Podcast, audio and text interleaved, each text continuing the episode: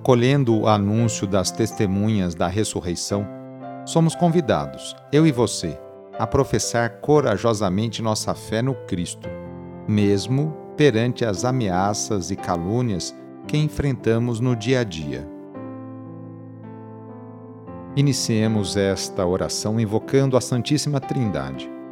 Em nome do Pai, do Filho e do Espírito Santo. Amém.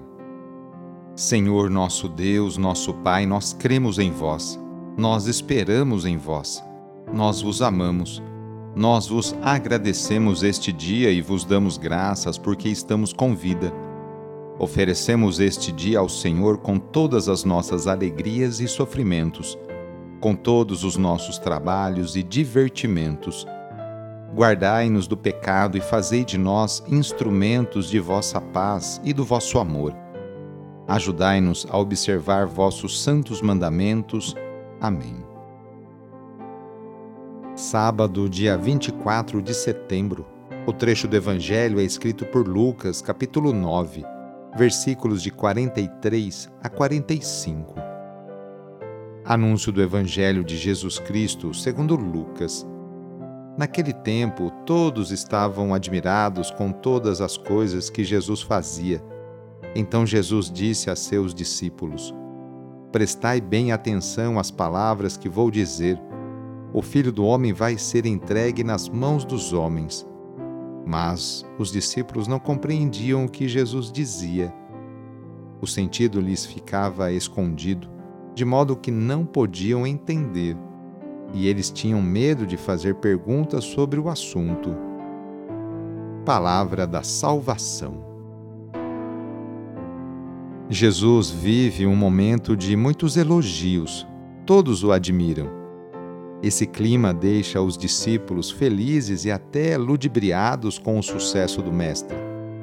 Por isso mesmo não conseguem entender o anúncio da tragédia da paixão. Dom Helder Câmara certa vez disse: Quando te cantarem loas e jogarem mantos sob os teus pés, conta os dias entre o domingo de Ramos e a Sexta-feira Santa. A morte de Jesus na cruz nos introduz na esfera dos planos de Deus, mistério que escapa à nossa compreensão. Após a ressurreição, Jesus dirá aos discípulos de Emaús: Era preciso que o Messias sofresse tudo isso e entrasse na sua glória.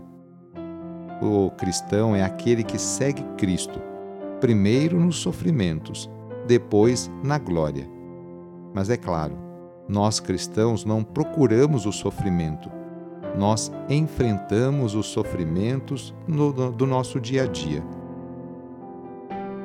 No sábado, a igreja incentiva a rezar de maneira especial e particular por Maria, Mãe de Deus e nossa. Rezemos especialmente também pelas mulheres aquelas que se levantam cedo para seus afazeres domésticos e também por aquelas que trabalham fora.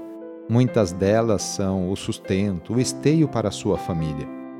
Lembremos de todas as mulheres grávidas que passam por esta experiência bonita. Rezemos por aquelas que querem engravidar e ser mãe, e também pelas mulheres e famílias que estão esperando a adoção de uma criança. Enfim, pedimos a intercessão da Mãe de Jesus nesta oração para todas as mulheres. E rezemos juntos o Magnificat, junto com Maria. A minha alma engrandece o Senhor e se alegrou meu espírito em Deus meu Salvador, pois ele viu a pequenez de sua serva. Desde agora gerações hão de chamar-me de bendita. O poderoso fez em mim maravilhas e santo é o seu nome. Seu amor de geração em geração chega a todos que o respeitam demonstrou o poder de seu braço, dispersou os orgulhosos, derrubou os poderosos de seus tronos e os humildes exaltou. De bem saciou os famintos e despediu sem nada aos ricos. Acolheu Israel, seu servidor, fiel ao seu amor, como havia prometido aos nossos pais, em favor de Abraão e de seus filhos para sempre. Vamos receber sobre nós, neste sábado, a bênção de Deus para termos um ótimo final de semana. A nossa proteção está no nome do Senhor, que fez o céu e a terra. O Senhor esteja convosco, Ele está no meio de nós. Pela intercessão de Nossa Senhora das Graças, desça sobre você, sobre a sua família, sobre suas intenções, a bênção do Deus Todo-Poderoso. Pai, Filho e Espírito Santo. Amém.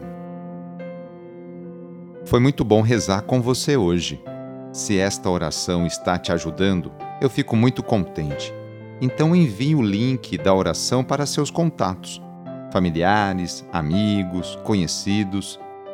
Eu sou o padre Edmilson Moraes, salesiano de Dom Bosco, e moro atualmente no Colégio Salesiano Santa Terezinha, em São Paulo. Que Deus continue abençoando você e sua família. Abraço e até mais!